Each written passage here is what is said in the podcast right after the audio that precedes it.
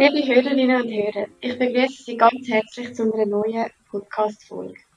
Ich bin Linda Tschudi, Praktikantin bei der Abteilung Prävention und Frühintervention und heute mit mir im Gespräch ist der Urs Alemann, er ist Abteilungsleiter, und der Jan Gerber.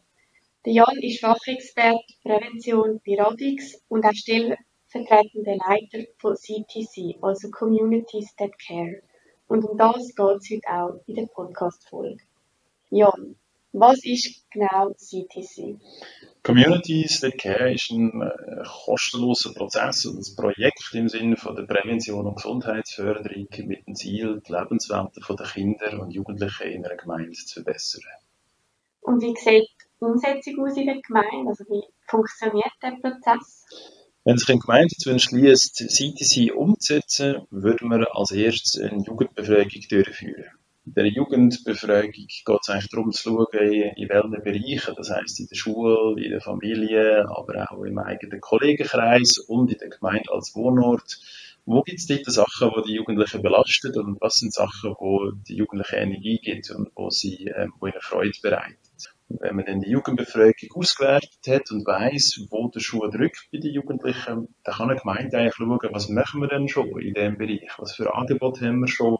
Können wir die eventuell ausbauen oder müssen wir vielleicht neue Massnahmen in Erwägung ziehen? Unsere Abteilung Prävention und Frühintervention unterstützt CTC. Urs, wieso machen wir damit? Ja, es ist einfach schlau, dass man einerseits die Jugendlichen ähm, mit einbezieht, wenn es darum geht, ihre Lebenswelt in einer Gemeinde zu stärken und das mit einer Befragung macht.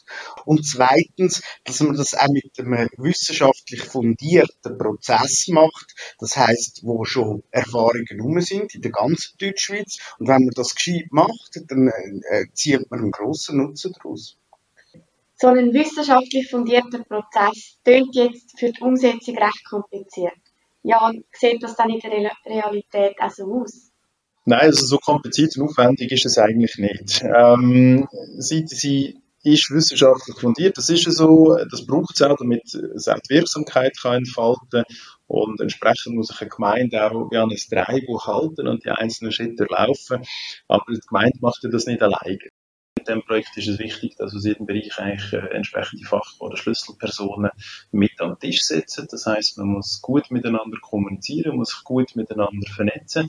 Das ist immer ein gewisser Aufwand. Ähm, das braucht auch ein bisschen Geduld und Zeit, dass man am Anfang alle Fragen und Unklarheiten klärt, bevor das dann später im Projekt, äh, dass das nicht zu Unstimmigkeit und Reibungsverlust führt. Das sind sicher so wesentliche Sachen, die man im Auge behalten muss. Wie sieht dann die Rollenverteilung zwischen unserer Stelle und jetzt von Radix aus, Urs? Was übernehmen alles wir? Es ist ja so, dass wir als Präventionsstelle von der Region Winterthur ähm, das partnerschaftlich machen mit Radix zusammen und wir sind eigentlich ähm, sowieso schon vernetzt mit den einzelnen Gemeinden im Sinne von Sucht- und Gewaltprävention in Winterthur und können sie so begleiten und unterstützen, weil wir das Umfeld kennen. Radix ist natürlich für uns äh, Backup einfach fachlich. Sie haben Erfahrung in der ganzen Deutschschweiz mit anderen Gemeinden schon gemacht. Sie coachen uns äh, rein fachlich und tun aber auch darüber hinaus uns Materialien und Erfahrungen zur Verfügung stellen, die wir dann, direkt den Gemeinden können zu, äh, zu gut kommen lassen.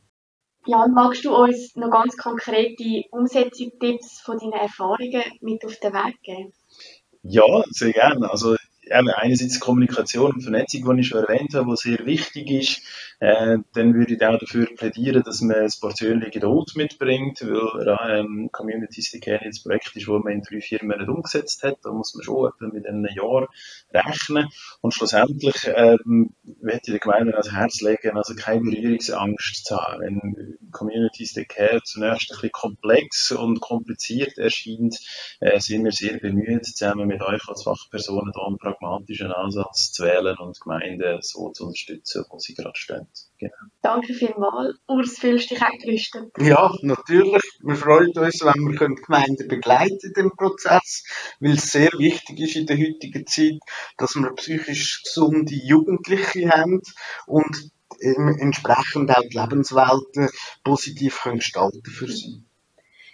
Ich danke euch jetzt vielmals für eure hilfreichen Informationen und freuen uns, wenn wir uns im Rahmen von CTC wieder mal hören. Merci vielmals. Danke dir, Linda.